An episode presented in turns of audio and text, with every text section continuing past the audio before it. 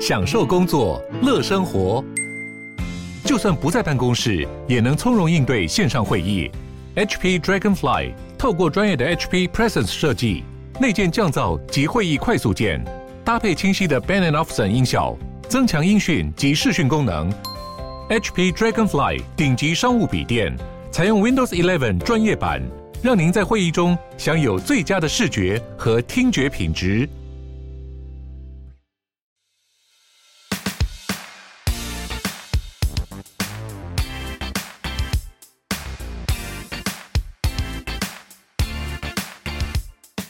Hello，大家好，欢迎大家收听 Open House Open House，我是 Sean。我是 Tim，那今天要讨论的一个议题哦，比较特别一点，就是我们到现在做包租代管还是很常遇到屋主会跟我们讲说，诶，我们的房子想要交给你们做日租套房，或者对听超多说的对，听说日租很好赚啊，或是呃，如果你看一些网络的网络上一些文章，会说什么、啊、哪个谁谁谁在哪里靠日租套房赚了多少钱，什么年赚千万等等之类的。嗯，那我今天真的很想探讨一个问题，就是说，到底日租套房有没有这么好赚？我觉得我们很有资格来讨论这个议对题。，我们其实很有资格讨论这个议题。那这个部分也要稍微聊到我们以前的一个小小的黑历史，很多人可能都不知道。其实，呃，我们在做寄遇之前，对呃，我们以前最以前是做新意房屋嘛，嗯，讲出来了，就是做对买卖 了。对然后后来有一段时间，我们是做日租套日房，租套房对，我一们开始是我先做，对然后我呃觉得还不错，嗯我就揪上一起做。对对，那我会开始做日租套房，最早最早是我在澳洲打工度假的时嗯候，那个时候就知道有呃 Airbnb 这个东西，嗯然后在当地帮家人在那里的房产去做 Airbnb。对，后来就觉得诶是个不错的商业模式，嗯，就想说那回来台湾先进房仲磨一磨之后，要是有点钱之后，要不要来转行做这个？对对，所以才有了我们的一开始对，嗯的做日租套房。因因为其实模式类似啦，它对就是跟屋主租下来再做转租，只对啊是说它的转租方式是用按日。对，按日算去算，对，按日去算，它可以把价格拉高。像我记得那个时候，你跟我讲说，你们那一间，我忘记成本多少了，你可以嗯，讲大概两万五吧，两万五，然后一个晚上卖嗯，两千五，两千五，所以如果不要说满足了，二十天就好是多少？我数学五万啊，double 五，万，哦对啊，那 double 了，对啊这样就 double 而了，且大概五五六年前吧，嗯，对啊，那个时候每个月几乎是二十七、二十八天吧。对对，所就以其30天来实说应该一一间一个月可以赚个三四万块对是很合理的，对对，所以其实我记得那个时候，我听起来真的觉得说，靠，这个东西可以赚钱。超我好我记得我那时候算，我那时候在算嘛，因为我我我看到一间套房，我大概一万五可以租得到。对然后我那时候我想说，啊一个晚上卖个，我就抓一个我觉得一定能卖得掉的一个、嗯一个价格，大概我们就抓一千二，好不好？对一千二乘以四，我们也不要三十天，我们就二十五天。对啊数学不好，这样多少？一千二乘以二五，大概一三万千块乘左以右。对三万块，对等于你二十五天，然后卖的很便宜的价格来讲的话，其实就有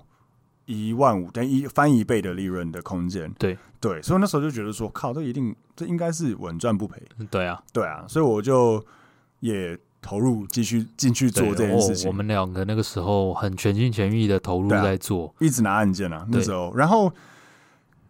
而且那个时候客人很多，对，我因为应该说那个时候日租大以台湾来说了，国外已经行之有年了，但台湾还没有那么多。对，所以相对的外国人来台湾的选择也没有现在这么多对的情况之下，它的价格还不错。对，我记得那个时候我七月拿的第一件案件，我八月就已经三十一天全部租掉。对，啊，我觉得我靠，超那个时候爽的。超满的。对啊，很满，而且我都卖一千五一个晚上左右，对所以这样子是四万五嘛？数学真的对啊四万五。然后我那一间，我记得成本大概加一些水电，大概一万五吧，对啊，所以赚三万一间。对哎呀，一个套房哦、但我都自己去打扫，对我，那时候都自己去打扫，这个是不考虑其他额外的成本因为那时的情候只有况一之下。间。对，你那，你那时候是不是也自己打扫？刚开始，刚开始是啊，对，就对自己骑车，就是都知道他什么时候退房，对然后对去对打扫。很多屋主都会忘记这件事情，对，就是很多屋主都跟我们讲说，哦，那是你做就日就租做就好了。对对对，我说可是你要考虑到清洁，对你而且那个清洁不是一般清洁，那个是要很干净哦。对啊那对个啊是要像几乎像饭店一样那样比的照干净民宿啦，好对不好？民宿的干净水准。对而且要看客人，有些客人很靠背，对他可能一根毛他就对他对就要对退钱对之类的，就是要够干净，然后你要花时间。然后你还要赶在下一个客人，譬如说十二点退房，嗯，那下一个客人三点来，你还对要啊在这个三个小时内把它完全搞成跟新的一样，对其实对很对，累，很。累。嗯，那个虽然赚钱快，但是呃，间数一多就开始累。对，然后后来就还、那就是慢慢走向职业，就开始把清洁这些外包掉。对，就请请清洁人员。对，嗯这也是我们过去，但是我们那个时候就有意识到一件事情，就会觉得这个真的不是以台湾的环境啊怎样，它绝对不会合法化。绝对不会，嗯、对，因为既得利益者都是都是有钱的人，他他们不会允许这种事情对合法。嗯，对，所以说他就只是赚一个机会财。一但个是时那个时间的时候，，对对对，然后呃，所以我们就想要转型，嗯，后来才成立了际遇。但为什么会想跟大家聊？是因为很多屋主还是会想要呃把他的房子去做日很多租，屋主或甚至我到现在，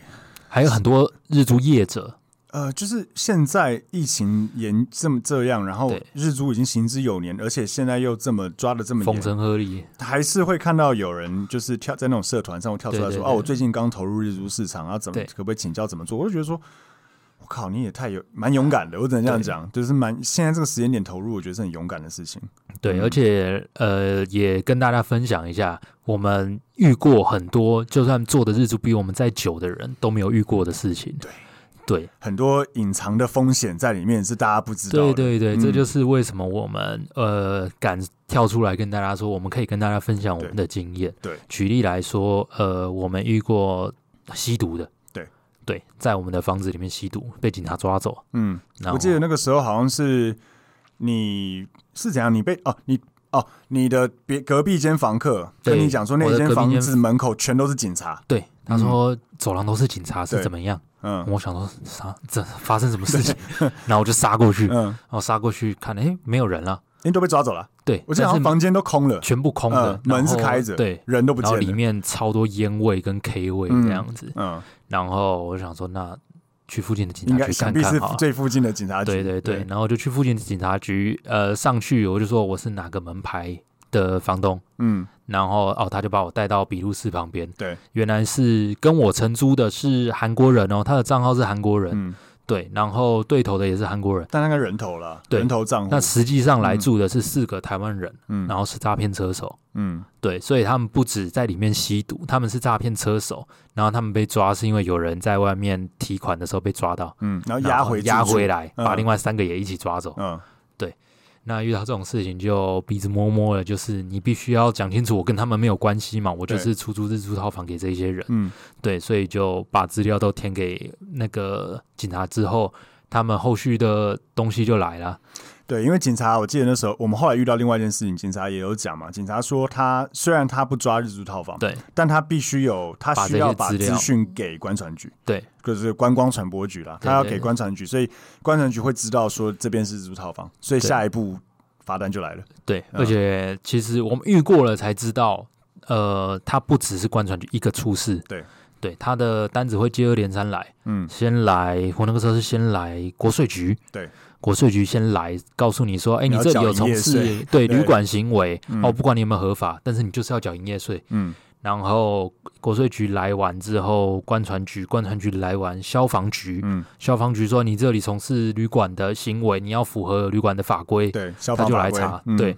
然后最后是监监管管处嗯处，监管监管处也会来，看你有没有合法隔间。对对对对对，所以说他面临的问题真的很多很多。像我们开机遇的之后呢，其实我们有遇过有房客瞒着我们，偷偷去偷偷、呃转租啊，对，当把日我租们的啊，房子转出出去做对啊日租。对啊，那我们也是以过来人的心态跟他们沟通说，那可能要解约或怎样。对但那个当下那个呃。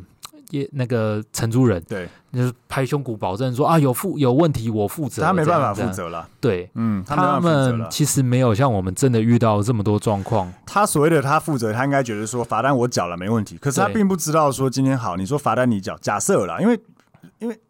那个什么违建百百种啊，对啊譬如说顶加，对譬如说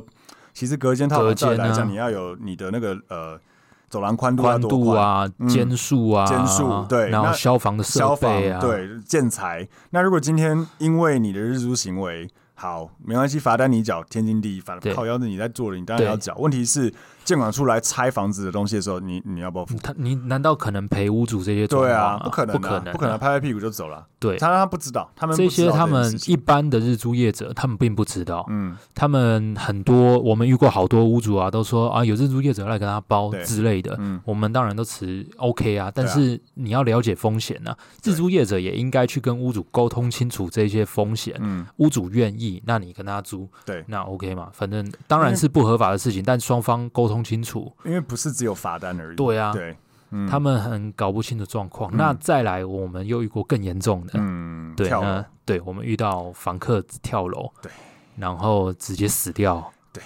这个有上新闻， 对，上新闻，对，这个很尴尬。那个时候我记得我在晚上吧，然后我在我傍晚，我傍晚我在我老婆家，然后 Tim 就传简讯跟我说什么，哎、那个东区有人日租套房跳楼、哎，，对，然后还说你还说什么干谁那么谁那么衰水小？对， 对然后我一点开那个新闻链接，想说靠腰，这不就我们这就不就就我们对对对，然后我就我就跟 Tim 讲说，哎、干好像出事，对，对啊，然后就我们就杀去就杀过去又杀去警察局，现场先去现场，啊先去现也场是警察，看有两个警察在现场，对然后也是门开着，里面没有人，然后有拉封锁线。对然后后来想说，哦，我们就问警察说你们哪个分局分，他对啊们讲到对啊哪个分局，我们就去嘛。然后那时候我记得也是直接带到二楼对做笔录啊，对然后他也会问我们，啊，你们是不是屋主啊？对啊因为承租方会讲说我们是日租套房的，就是我们租日租套房嘛，对啊所以这我们就个说也我们是这不出可能租隐房瞒了啦，对对啊，就说我们是就是我们屋主就是对啊，转呃租二转二房人东对，我啊们，是二房东啊，怎么样？那当一样初是无牌二房东啊，对，那一样嘛。警察也说啊，他也不抓这个问题是就出事啦，对啊出，事他就了是要把资料往上报啊，对，而且这个更麻烦的是，不过还好，真的是万幸啦，就是也也不能这样讲，应该说不幸中的大幸是当初那个跳楼的人，他不是在房子里面跳，以及这个屋主，我们都有明确跟他告知，我们从事这样而且子屋主的，人真的很好，对我们从事这样子他真的人的很好商业行为对，他能接受。对所以真的发生事情的时候，我们这个屋主是是菩萨，第一对时间就是跟我们说啊，做生意难免难免会啊遇什么到。我我没有想遇说，过我靠，对我真的是没有遇过人那么好的屋主，，对因为但是就是话说回来，是因为我真的觉得是因为那个跳楼人他是从梯间，他是从楼楼梯间嗯梯间跳出去，所以对说真的在法律呃在内政部规定上面，他的房子并不是凶宅，对所以他可能就算了。对如果今天真的是从他房子里面跳出去，我不敢保证他会不他会这对么他豁还是达这。样子的，对对对，的就是说回答啊，没关系，我我觉得不一定，因为他那个房子其实是要卖的。对对，那其实说，但应该说。这种事情，任何事地方都可能发生。对一般住家出租，一也可能呃发生啊饭店什么的都有可能饭店发生。对对啊，但是讲难听一点，就是呃，我们做日租业者的时候，你就是一个非法的日租业者，大家就会往你这里打，新闻就会往你这里报。这是，然后再加上因为日租。我本来我以前一直觉得说日租不会遇到这种事情，是因为大家出来玩开开心心，不会什么，就是你出来日租不会因为你失业，不会因为感情纠纷怎么样。可是我后来发现我错了，因为嗯你，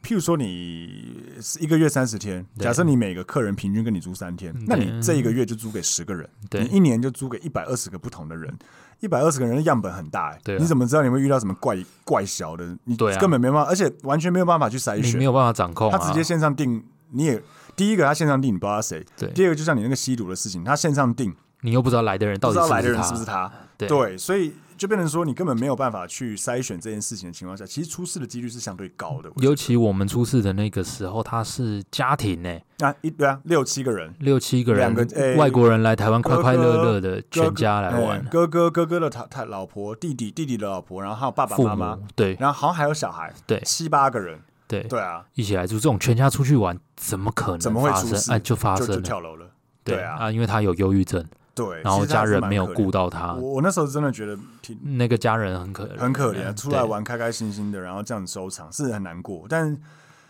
我们也是真的是不知道怎么办，就该罚的。我们那时候后来就是这个大家也也了解，遇到了就去面对，对日租套房最低的罚单来就是十万块，对，以台北市啦，对我台北们市遇到来的讲台北市最就低就是十万一块，张最低十万块，对然后一样那时候第二个它就是可以累进或者是往上开发。，对，然后后来他也会一样嘛，官船官船局来开罚之外，一样消防局、监管处、嗯呃、监管处都会来。对还好他那个是那种独立门牌的，所以基本上对对没有什么违建问题，就没事。但是今天如果是有可能有被拆除的危险的话，那个对是可以闹很大的。先不要说独立门牌，要是有些呃套房好了，哎，你是夹层的嘞，嗯哦对三米六、对啊四米二对的啊夹层这是违的，建啊，对啊，看人他家要不如果要硬要来查，硬要来搞的看他要不要话，搞你啊。对嗯，你室内几百万的夹层被或拆是掉透，天可能三四楼透天四楼是景家，对它啊实际对啊上对啊权重到三楼，那它对整栋在做，那四楼就违建了，对啊那，只可以拆啊。对，对，所以这个是很多人不知道的，很多业者没有去评估到这个风险，那给屋主一些比较不当的承诺啦。对，对你如果说你有本事把这些都讲清楚，嗯，那屋主也可以接受，那就是你情我愿的状况之下就祝福。对对，但是如果没有把这些东西讲清楚的状况之下就去做，那屋主们也不要觉得说收益当然漂亮啊，这就你风险越高，收益越高嘛，是跟买买水饺股什么的对是一样的道理啊。嗯嗯嗯嗯对，但是你要先清楚它的风险啊。而且我其实觉得以，尤其是以现在的市场哈，第一个就是因为现在日租套房很多，你对点开最近我不知道，因为最近可能倒了一片对，但是前阵子还没有疫情之前很多超多超多，然后你这种东西就讲嘛，就是供给增加到一个点的时候，价格就开始荡对下啊来。那我后来听到的就是一些那种以前可能可以卖一千一个晚上一千二、一千三、一千五的套房，可能七八百块，对啊，那你等于直接几乎砍半。对啊，而且你日租你也不太能跟房客收什么水电费，对对啊，而且他大家都要知道啊，你譬如说你去饭店住，你大概不会关冷气吧？嗯，就冷气直接给你开到底，对不对？对，水热水就是你没你不会省，对你不会像自己住的房子会省电呐、记得关灯，根本不会，所以电费都贵到爆。对嗯然后东西用的也不爱惜，我那时候最常遇到就洗衣机一直被弄坏，对啊，洗脱烘那一台都很贵，超多那随便修都一两千块，然后一直被弄坏，可能一个月弄坏两三次，这对啊都是隐藏成本。而且呃，讲直接一点，它因为我们是相对的比较灰色地带，不是合法的东西对，很多时候你也真的不能拿房客怎样。就当他有不合理要求的时候，对，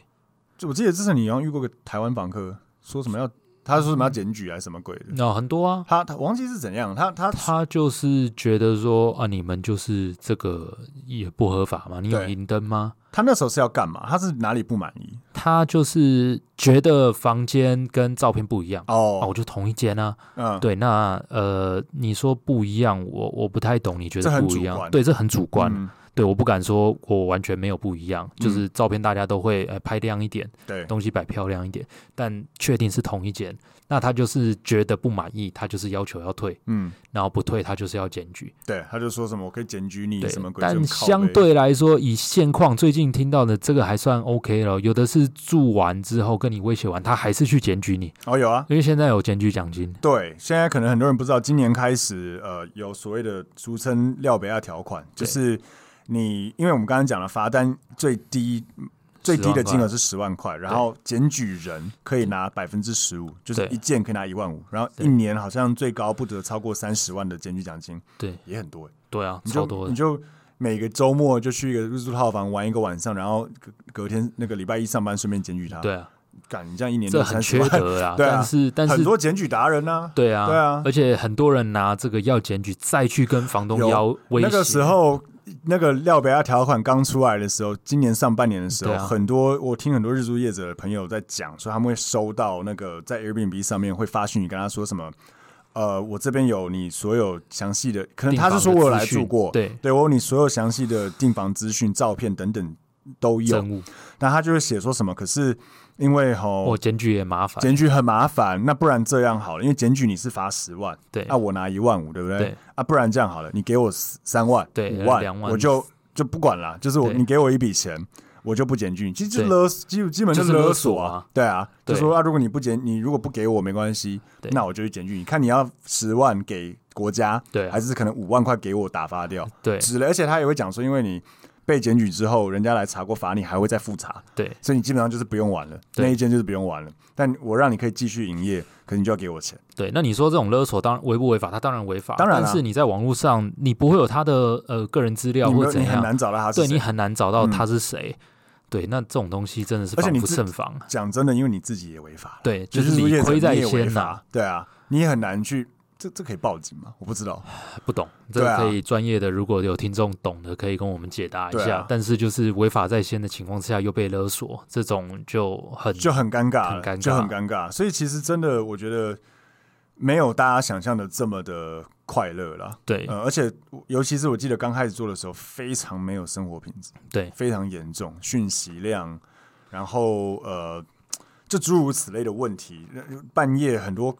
任各种奇奇怪怪的事对情啊都可以吵你，三更半夜怎么入住都发给他了，还是、嗯还是三找四不到啊点打电话来，然后对三四点打电话来啊，找不到啊，或是各各种了。我还有遇过什么一个女生说三四点啊打电话来说什么，她一个人在那边很害怕，她不是要我过去，对对她说她看到鬼，嗯，她真的这样讲， 对她真的这样讲，说什么她她真的在哭哦，对然后说她一定她不能住什么，她真的没办法待在这个地方，我说对哇她都这样讲了，对啊，对啊，不然你要说什么？对啊，对啊，就是给她推什么，就是各种或者什么半夜洗衣机漏水漏到整个房子都是，对，就是干我真的。好多次就是半夜杀出去很修这个修多那个，很多有的没有的问题，你就还想有洗衣机烧起来，对还有电灯烧起来，各种呃热水壶烧起来。刚我遇过，你记不记得那有一段时间我，因为我那时候女朋友在高雄嘛，对我不是每一次下高雄就会出就会出事，对每一次这干真的是有够靠背的，就是对每一次下要么洗衣机烧起来，要么什么东西烧起来，对就就是真的非常没有生活品质。应该是嗯说做这个工作，你要去先了解会遇到这样的状对况，你要能够呃先给自己打预你防针。不能只看收益，对对对对对，当然收益它是好的，但是以现在的时间呃现在的状况来说，第一就是市场状况没有以前那么好的情况之下，要再继续做这个行业，以台湾啦，我不知道国外。对，那以台湾来说，真的比较不好赚，吃力不讨好一点。我觉得很难了，因为现在尤其现在又疫情，所以旅客光旅客就少很多。当然还有一些政治因素，就是之前大家还没有疫情之前呢，大家最常吵就是陆客的问题。对啊对啊因为其实确实那个时候我们在做的时候，很多超多很陆高客比例是陆客，很对高比例。那陆客没有之后，很明显就